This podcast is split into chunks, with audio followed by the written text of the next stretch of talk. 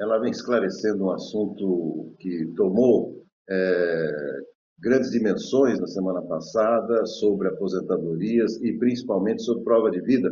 Antes de mais nada, doutora Fernanda, seja muito bem-vinda ao nosso Farol de Limeira. Bom dia, bom dia Roberto, bom dia a todos os ouvintes do programa Farol, mais uma segunda-feira para falarmos sobre direito previdenciário e hoje, como dito, sobre a questão da prova de vida, que já foi é, abordada, falada isso em alguns momentos, mas agora ela sai uma regulamentação mais detalhada de forma oficial. Então é legal, é importante tratar esse tema para as pessoas ficarem avisadas e tirar as dúvidas da população realmente.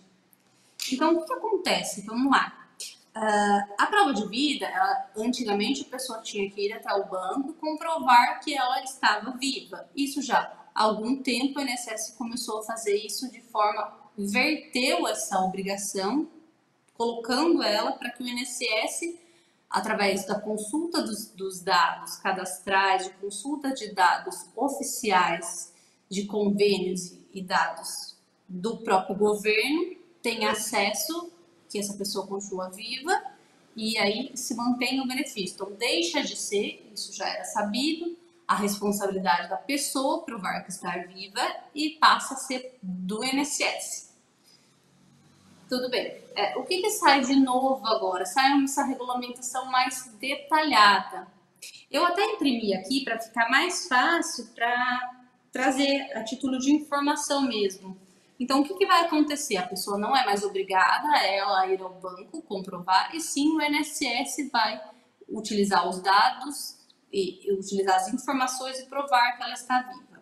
Se o INSS não encontrar, aí é que eu já passo no, no segundo tópico aí, agora, daqui a pouco, falando como que funciona. Então vamos lá, como que inicia isso? O INSS vai cruzar os dados para tentar localizar essa, essa pessoa. Que dados? Isso sai agora através de uma portaria, que foi a portaria 1408. Tá, é, o INSS vai utilizar os, os, seguintes dados. O acesso ao meu INSS. Então, se aquela pessoa acessou o meu INSS com o celular, o INSS entende que está ok, que aquela pessoa está viva. Outra forma, ele, o INSS vai verificar. Então, eu vou dizer algumas coisas que o INSS vai olhar para confirmar se essa pessoa é, pode continuar recebendo benefício. A realização de empréstimo consignado, só que aqui é legal dizer, o empréstimo consignado ele é efetuado por reconhecimento biométrico. Aí sim, o INSS valida isso. O atendimento presencial nas agências do INSS ou por reconhecimento biométrico. De, que a pessoa tenha passado pela perícia médica presencial ou telepresencial ou alguma perícia no sistema público de saúde ou rede conveniada a carteira de vacinação, tanto de Covid quanto outras vacinas. Cadastro ou recadastramento nos órgãos de trânsito ou segurança pública. Atualização no CAD único. Votação nas eleições. Emissão, renovação de passaporte, carteira de motorista, carteira de trabalho, alistamento militar, carteira de identidade ou outros documentos que necessitem da presença física do usuário ou reconhecimento biométrico o recebimento de pagamento de benefício com reconhecimento biométrico e a declaração do imposto de renda como titular ou dependente. Então, esses são os, os dados em que o INSS regulamenta e que ele próprio vai verificar para poder comprovar se aquela pessoa ela, ela está viva e ela é, é apta a continuar recebendo o benefício.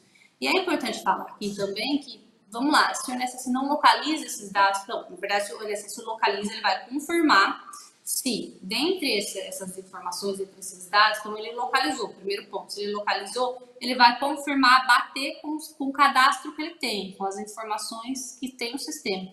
Então, se tudo isso se confirma, se tudo isso dá certo, o INSS valida, entende que aquela prova de vida está correta, que não precisa ser feita não que não precisa, que o segurado não precisa fazer, o próprio INSS validou aquela prova de vida. E como o segurado faz para saber se é, a prova de vida dele foi realizada, se ele se fez, se deu tudo certo, se teve alguma, algum impedimento, algo que não foi localizado? Ele pode consultar o meu INSS. No meu INSS ali vai estar tá, é, dizendo se a prova de vida dele foi validada ou não, se deu tudo certo ou não. Uh, que mais? Ou ele pode ligar também no 135. Então, a, a importância do segurado é apenas para ele confirmar se ela foi feita correta ou não. Foi feita correta no sentido de não feita correta. Se ela de, eh, se foi confirmada, se o INSS obteve todos os dados, os, os dados cruzaram e ele confirmou. Se o INSS não localizar, ou ele localizou, mas não bateu com o cadastro que está no INSS, aí o INSS não pode confirmar, o que o INSS vai fazer?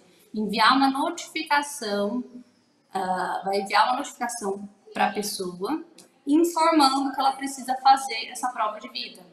E aí a pessoa vai e realiza a prova de vida. Qual é o prazo disso? Depois da notificação. Então, lembrando que tem que ter uma notificação do INSS. Um prazo de 60 dias.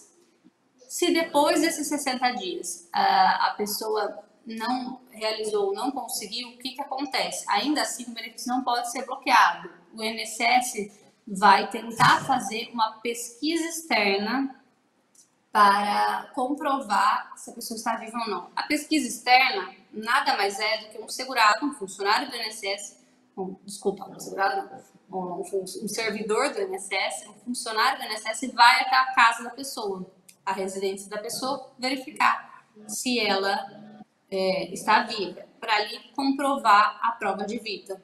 Mas aqui, para o servidor ir, ele vai primeiro se é, vai informar a pessoa no prazo de 60 dias, se aquela pessoa não responder, não tiver comunicação, o INSS vai abrir essa diligência interna em que o servidor vai à casa da pessoa. Mas aqui é importante a, a, os segurados terem cadastrado corretamente, atualizado o endereço, porque o, INSSI, nesse caso, se, se as outras hipóteses não derem certo, o endereço precisa ser atualizado. Se o INSS não localizar esse endereço, esse endereço é, a pessoa não puder ser localizada, daí o INSS é, vai bloquear o benefício e daí sim a pessoa precisaria comprovar que ela está viva para ela poder reativar o benefício. Nos bancos ela não é mais obrigatória, mas aqueles que quiserem, não há nenhum impedimento, podem também se dirigir à agência bancária para fazer a prova de vida.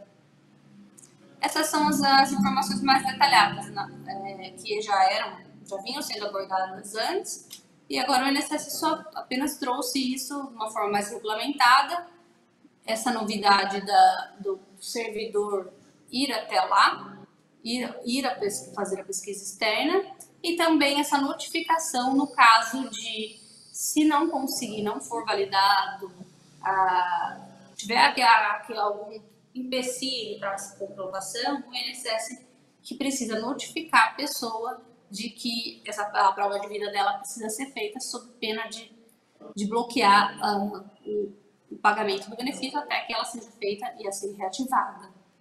Na verdade, se inverte, vira para o INSS utilizando é. os dados dos órgãos governamentais.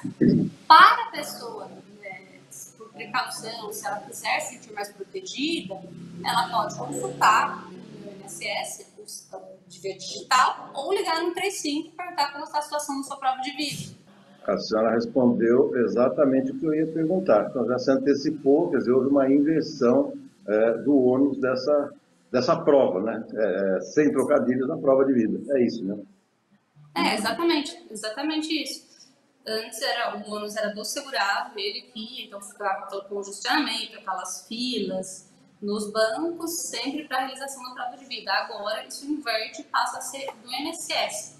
Mas, é, como aqui já conversado, como isso é do interesse da pessoa, não, custa ela só da, conferir ali no site ou ligar e ficar está tudo bem. É apenas assim, em caráter por precaução mesmo. Porque ela deixa de ter aquela responsabilidade, aquela obrigação de ir até lá. O que, além das filas, às vezes a pessoa estava doente, estava acamada, não podia ir, aí precisava de procuração, tinha outras formas, outras formas para comprovar que a pessoa estava viva. Mas isso até acarretava é, um certo transtorno. O que, de fato, agora com essa interligação, é, facilita. Perfeito, perfeito. Ficou muito claro, um tema bastante atual e foi bom você ter falado sobre isso, porque de fato nós já tínhamos conversado sobre esse assunto, ah, as informações já tinham sido passadas eu tinha essa dúvida. Então, ou seja, agora houve então a regulamentação. Tá bom. Doutora Fernanda, mais uma vez, muitíssimo obrigado pelos esclarecimentos sempre importantes aqui dos aposentados, quem está para se aposentar, enfim. Muito obrigado, uma ótima semana, até segunda que vem. Obrigada, eu que agradeço, uma ótima semana, até segunda.